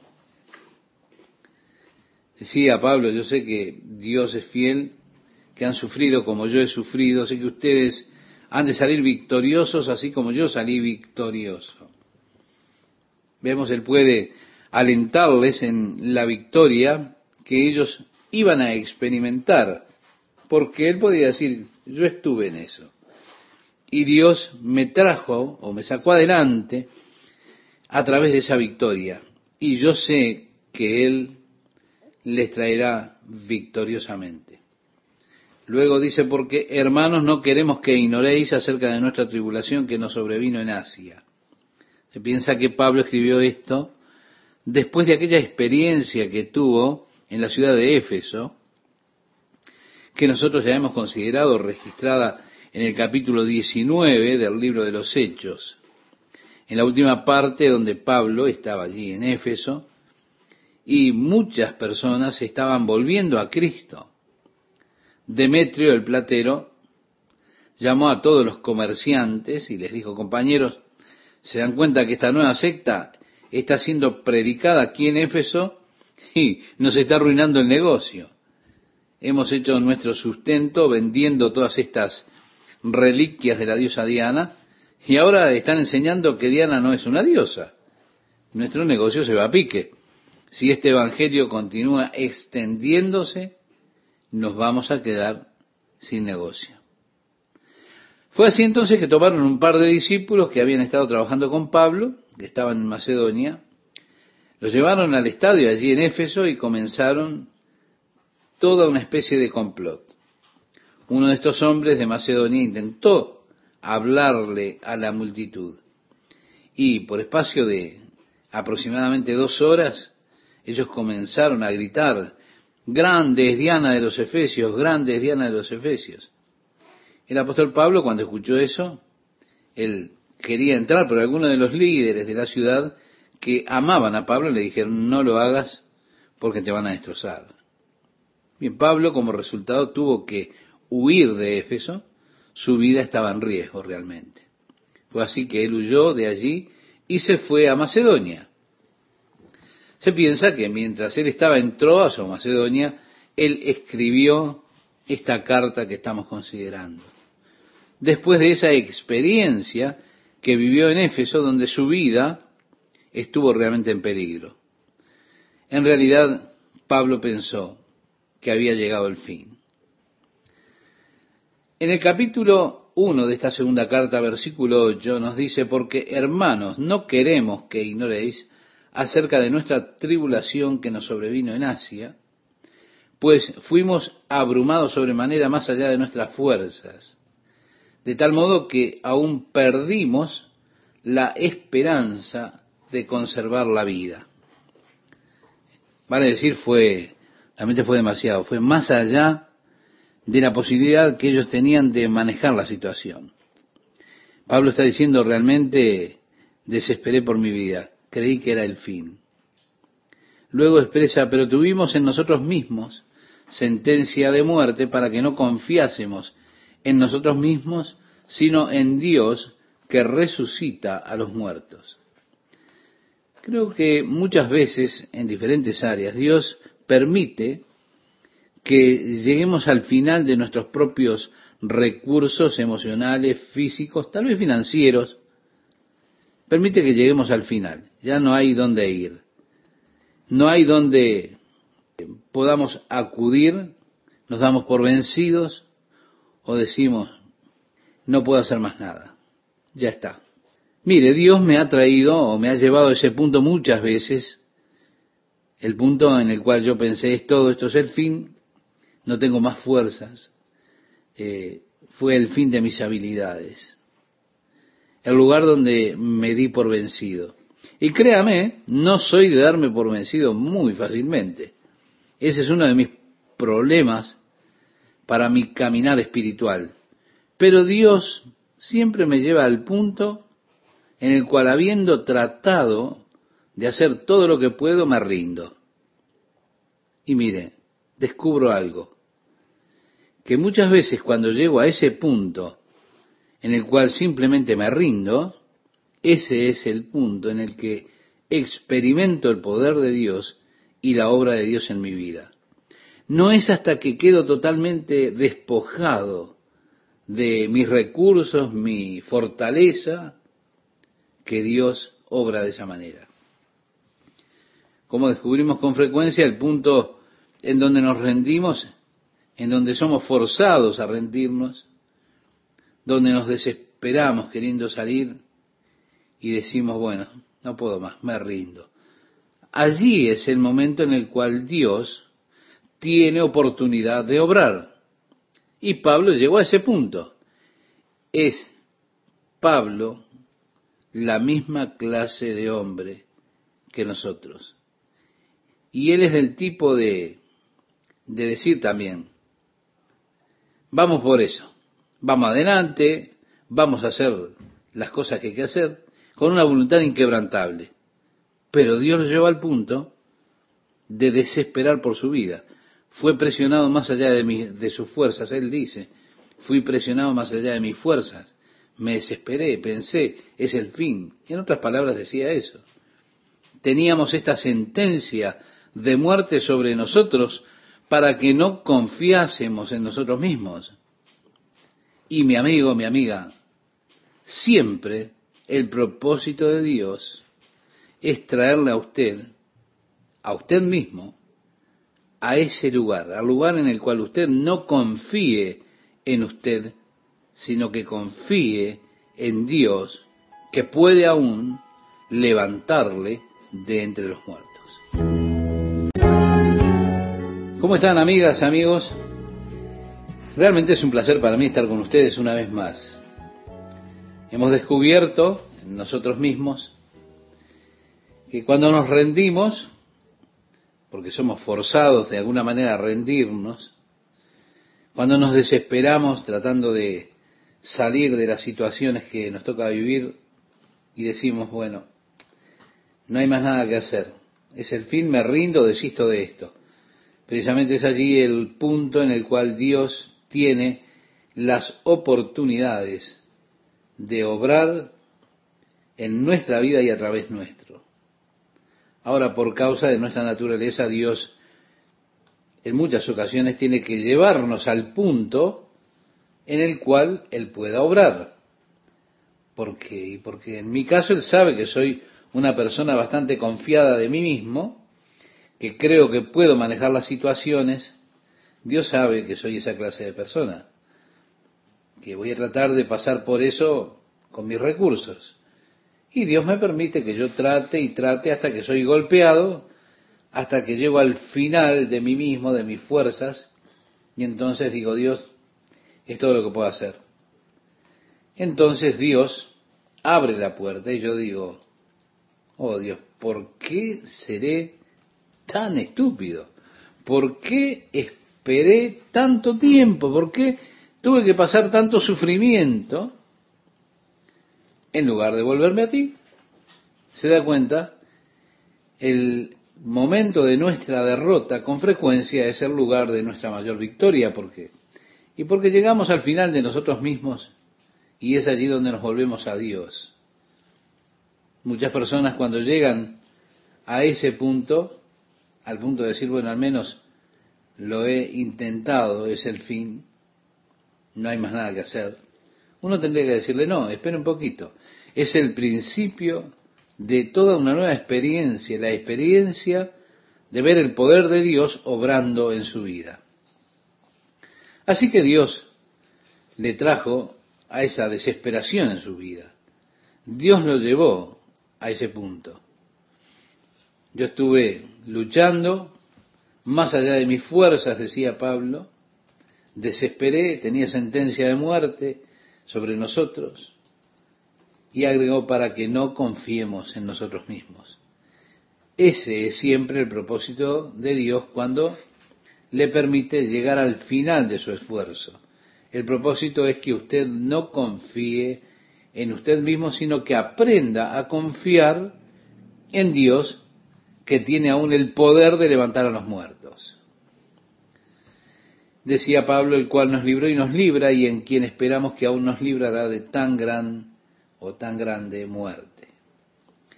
Sí, habla del pasado, presente y futuro. Él nos libró, continúa librándonos y confío que Dios continuará haciéndolo así con nosotros.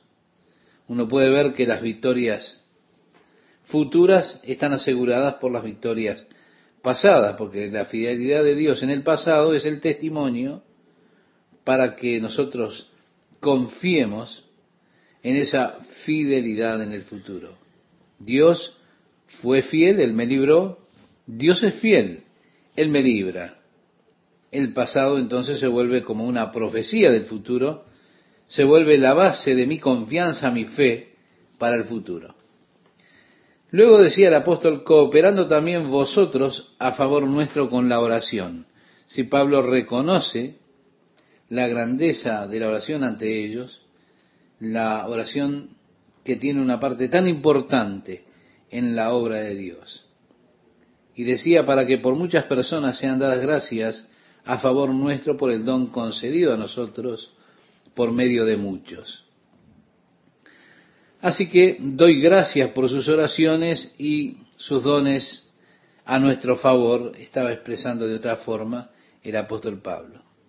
Y decía, porque nuestra gloria es esta, el testimonio de nuestra conciencia, que con sencillez y sinceridad de Dios, no con sabiduría humana, sino con la gracia de Dios, nos hemos conducido en el mundo y mucho más con vosotros, describiendo el modo en que él vivió con ellos y aún antes de estar con ellos.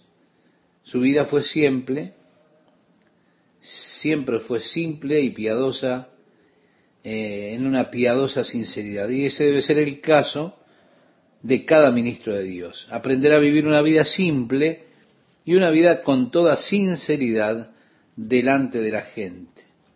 Pablo así expresó su vida, su manera de vivir ante ellos, en simplicidad y en pía sinceridad, no en la sabiduría carnal, sino por la gracia de Dios. Decía en el verso 13, porque no os escribimos otras cosas de las que leéis o también entendéis, y espero que hasta el fin las entenderéis. Él estaba diciendo, en otras palabras, yo no soy de dos caras, soy como me ven. Todas las cosas que os he escrito, las escribí no pensando en alguien más. No hay un doble discurso, doble significado en lo que digo. Digo lo que quiero decir y lo que quiero decir eso es lo que digo. Mira, había una mujer en la iglesia que, que pastoreaba y siempre estaba buscando un segundo significado en lo que se decía. Me llamaba por teléfono a la mañana del lunes y decía, ahora, Pastor Smith, anoche cuando usted me dijo buenas noches, ¿qué fue lo que me quiso decir? Bueno, una cosa, no soy tan bueno para hacer mensajes encriptados en aquello que digo. Digo lo que quise decir y significa lo que dije. Buenas noches, nada más. Así que Pablo eh, está declarando aquí la misma cosa acerca de él mismo. Lo que reconocí a ustedes es lo mismo. Ustedes saben lo que leyeron y reconocieron. No tengo eh, otro escrito. Esto es lo que yo siento hacia ustedes. No tengo doble discurso. Esto es lo que es. Sencillamente así. Luego dice, como también en parte habéis entendido que somos vuestra gloria, así como también vosotros la nuestra para el día del Señor Jesús. Con esta confianza quise ir primero a vosotros para que tuvieseis una segunda gracia. Sí, él dijo en verdad, intenté venir. Lo que Pablo había dicho, lo había escrito anteriormente, él dijo que habría de ir a ellos. Pero no fue. Por eso aparecieron aquellos detractores de Pablo que decían, es un inconstante, no puede cumplir su palabra. Lo dijo, sí, pero en verdad él no quería decir eso. Y Pablo aquí está dando testimonio del hecho de que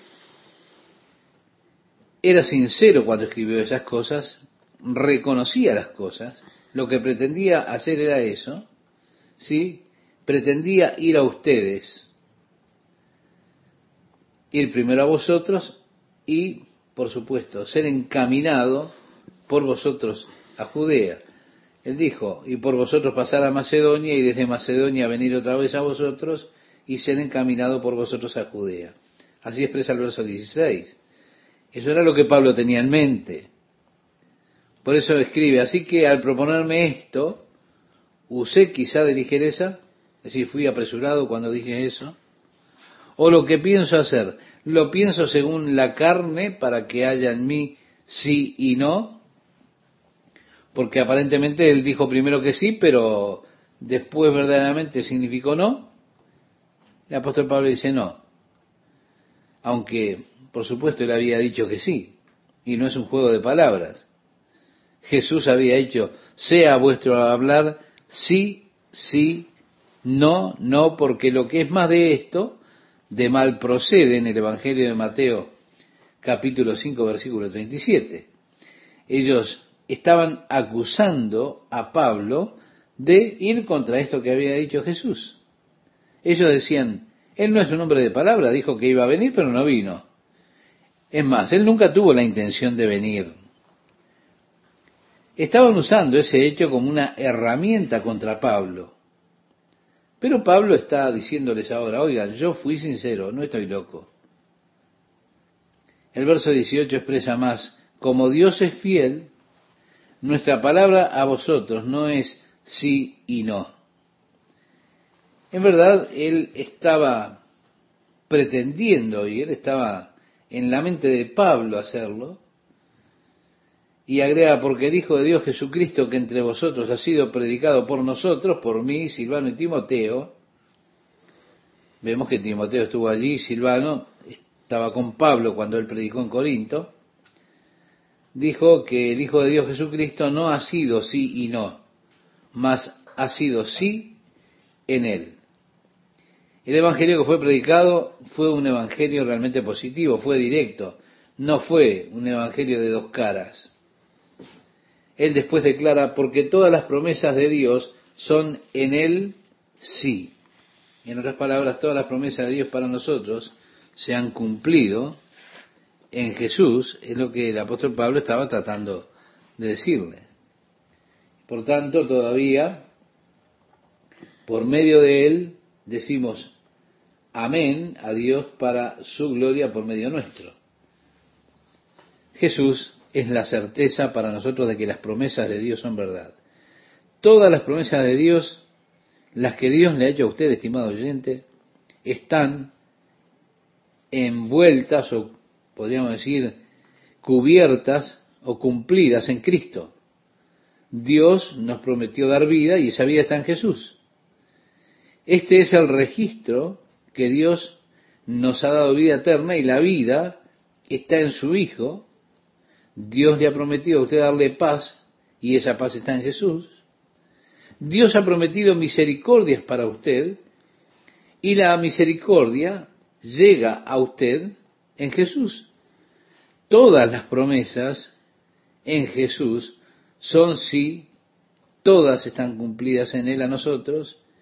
El hecho de que Dios envió a su Hijo es la certeza para nosotros de que Dios cumple su palabra y ha de guardar todas sus promesas que Él ha hecho para nosotros en cuanto al reino eterno y la gloria que hemos de compartir con Él en aquel mundo sin fin. Jesús es la afirmación para usted de que Dios ha querido decir lo que dijo y que Dios ha de cumplir todas sus promesas, promesas que ha hecho en cuanto a la venida de ese reino, la gloria que tendrá el reino de su Hijo, ese reino que también será suyo, estimado oyente, cuando usted viva con Él en su reino para siempre. Pablo nos declara aquí, Jesús es la certeza. Él es el sí de Dios para nosotros. Y el que nos confirma con vosotros en Cristo y el que nos ungió es Dios, decía en el versículo 21. Es la obra de Dios. Pablo está reconociendo al único que nos ha establecido con Cristo, al único que ha ungido nuestras vidas como dice a continuación, el cual también nos ha sellado y nos ha dado las arras del Espíritu en nuestros corazones. Mi amigo oyente, la palabra aquí arras es una palabra griega que equivale al término que usamos nosotros como depósito o anticipo. El apóstol está diciéndole a los Efesios en el capítulo 1, que usted puede leerlo después, que Dios nos ha dado el Espíritu Santo de la promesa, que es las arras de nuestra herencia hasta la redención de la posesión adquirida. Esto equivale a decir que Dios lo ha comprado a usted para que usted sea de Dios para siempre, para que usted pueda compartir la gloria de su reino eterno. Ahora, para mostrarle a usted que Dios es sincero, Él le da un anticipo. Él dice, sí, verdaderamente voy a completar la redención de ustedes. Y para mostrarles que soy sincero, les voy a dar un depósito, un anticipo. Ese anticipo es el Espíritu Santo con el cual nos ha sellado. Si estamos sellados con el Espíritu Santo de la promesa. Por supuesto, la idea del sello es como una marca de propiedad. Ustedes son míos Yo los reclamo, aquí está el anticipo, llegará el día en que redimiré sus cuerpos y les traeré a la gloria. Pero mientras tanto, aquí está mi sinceridad, aquí está el Espíritu Santo que prueba mi sinceridad. Él es las arras, el depósito, el anticipo, reitero. Y así Dios nos ha dado a nosotros el Espíritu, no sé yo, nos dio las arras del Espíritu Santo, del Espíritu en nuestros corazones. Continuaba diciendo, mas yo invoco a Dios por testigo sobre mi alma, que por ser indulgente con vosotros, no he pasado todavía a Corinto. La primera palabra de Pablo, la primera que recibió de Corinto no fue muy alentadora. Él estaba molesto, iba a caerle con todo el peso del rigor, como ustedes saben, él simplemente iba a ir como cualquier hombre natural lo haría. Él era paciente, esperaba escuchar todo el asunto de Tito antes de ir, así que les dice, por ser indulgente con vosotros, no he pasado todavía. Agregó, no que nos enseñoreemos de vuestra fe, sino que colaboramos para vuestro gozo, porque por la fe estáis firmes. La gloria de Pablo es aditiva. Él decía, no quise venir y tener dominio sobre ustedes. Muchas personas, muchos pastores en el día de hoy quieren tener dominio sobre las personas. Y entonces imponen mandamientos como no se atreva a ir a otra congregación, no se atreva a hacer esto, no se atreva a hacer aquello, intentando tener dominio sobre las personas. Pablo dijo, no quiero tener dominio sobre la fe de ustedes, quiero simplemente compartir el gozo. Qué lindo lugar para estar, ¿verdad? Porque la fe es lo que a usted lo tiene en pie. Y yo simplemente quiero ayudarlos a experimentar pleno gozo, pleno gozo en el Señor. Y por eso es por lo que pienso que he ministrado siempre con libertad. Siempre he sentido que si usted tiene que atar a alguien para retenerlo, en realidad usted no está teniéndolo de todas maneras. Es mucho mejor dejar que se vayan gritando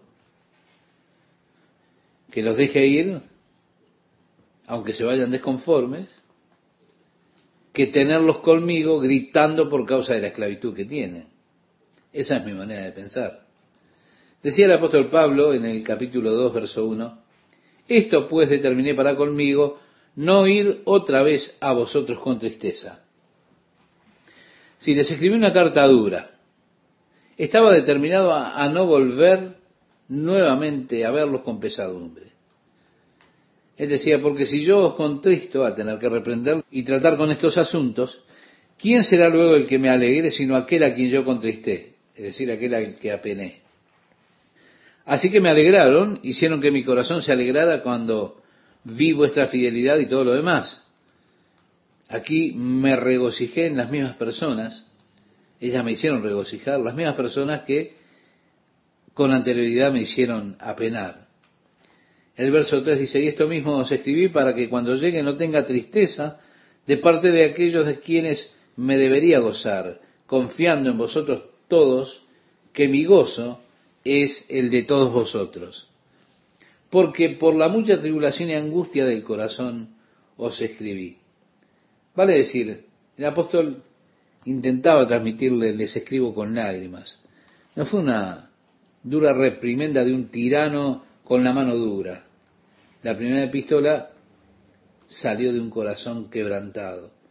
Y pienso que con frecuencia malinterpretamos a Dios.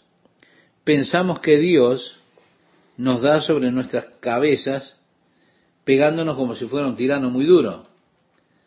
Y cuando leo en la Biblia, parece que está muy mal el tono de voz, porque muchas veces el tono verdaderamente determina lo que acabo de, decir. Su relación, estimado oyente, tiene que ver con su entendimiento de Dios, Con frecuencia creo que yo pongo el tono de voz equivocado al transmitir la palabra de Dios. Por ejemplo, cuando Adán pecó en el jardín de Edén y Dios vino para hablar con él, Adán se escondió de Dios. Y Dios dijo, Adán, ¿dónde estás? Pero dígame, ¿le dijo acaso, manos arriba, estás bajo arresto? No escucho ese tono de voz en absoluto. Yo lo que escucho es el sollozo de un corazón quebrantado de un padre buscando a su hijo. Adán, ¿dónde estás? ¿Qué es lo que has hecho? La desilusión de aquel corazón quebrantado por el fracaso del hombre. Miremos a Jesús. Cuando Jesús llora mirando a Jerusalén, él vio lo que los hechos que ellos estaban llevando a cabo iban a traer, las consecuencias que traerían sobre ellos. Y sabiendo Dios, por ejemplo, las acciones de Adán, lo que iban a traer sobre la humanidad, lloró por el fracaso del hombre. Jesús lloró sobre Jerusalén. Cuando Dios trata con usted, Dios trata con lágrimas, con un corazón lleno de angustia, porque Él le ama y Él simplemente quiere lo mejor para usted. No malentienda a Dios. No lo mire como un tirano duro, porque Dios no es así. Y Pablo no quería que ellos lo malinterpretaran. Él es el siervo de Dios. Y él dice, esa carta dura que les tuve que escribir, realmente fue muy duro para mí. Lo hice con angustia, fue con lágrimas que la escribí. Y agrega, no para que fueseis contristados, sino para que supieseis cuán grande es el amor que os tengo. Pero si alguno me ha causado tristeza, no me la ha causado a mí solo, sino en cierto modo, por no exagerar, a todos vosotros. Si usted recuerda, cuando él escribió la primera carta, escribió acerca de aquel hombre que estaba en una relación adúltera con la esposa de su padre. Y Pablo le dijo a la iglesia que debían quitarlo de la comunión que no debían tener en esa comunión, en la compañía, a esta persona, a este hermano que era un adúltero. Debían entregarlo a Satanás para, para destrucción de su carne. Y que no era bueno que ellos aceptaran y recibieran a este hombre en el compañerismo de los creyentes. Él era como la levadura que hace fermentar toda la masa. Bueno, ellos siguieron el mandato de Pablo. Sacaron a este hombre de la comunión por esa vida adúltera que estaba viviendo. Pero llegó el efecto deseado. Aquel hombre se arrepintió y quería regresar a la comunión. Había sido limpiado de sus actos por la sangre de Jesús y se estaba consumiendo de demasiada tristeza. Ahora, estaban aquellos que todavía querían mantenerlo alejado de la comunión. Y Pablo tuvo que escribir al respecto. ¿Cómo reaccionaría usted ante estos hechos que enfrentó el apóstol Pablo? ¿Cómo logra usted un equilibrio para aplicar disciplina con amor, tal cual trató de inculcar el apóstol en estos cristianos de Corinto? Mensajes para la iglesia del siglo XXI que debe prestar atención. Para opinar al respecto puede hacerlo escribiendo a info.lpddph.com Luego del símbolo de arroba, esta dirección utiliza las iniciales del programa. Reitero, info. La otra manera de comunicación es el sitio de internet www.lapalabradediosparahoy.com, un sitio interactivo para que usted pueda escuchar los mensajes en línea, descargar los archivos, así también el texto, para leerlo o para descargarlo y para compartirlo, materiales gratuitos, sin costo, de libre acceso para que usted pueda utilizarlos para multiplicar los efectos de este programa www.lapalabradediosparahoy.com. Esperamos que nos acompañen en el próximo estudio de este capítulo de Segunda de Corintios, cuando el pastor Chuck Smith siga mirando el análisis del apóstol Pablo respecto a los temas que acuciaban a esta iglesia. Esto será en la próxima edición, cuando anunciemos la palabra de Dios para hoy, en este mismo horario, en esta misma emisora. Antes de cerrar, vuelve el pastor Chuck Smith con su comentario final. Mi amiga, mi amigo oyente, que el Señor le bendiga y le guíe en su caminar y en su comunión con Él, para que usted pueda ser enriquecido espiritualmente. Que Dios le bendiga mientras tanto le va guiando en su caminar. Y también es mi anhelo que usted esté más cerca de Dios y que cada día dependa un poquito más en su caminar con Dios. Es mi oración por usted en el nombre de Jesús.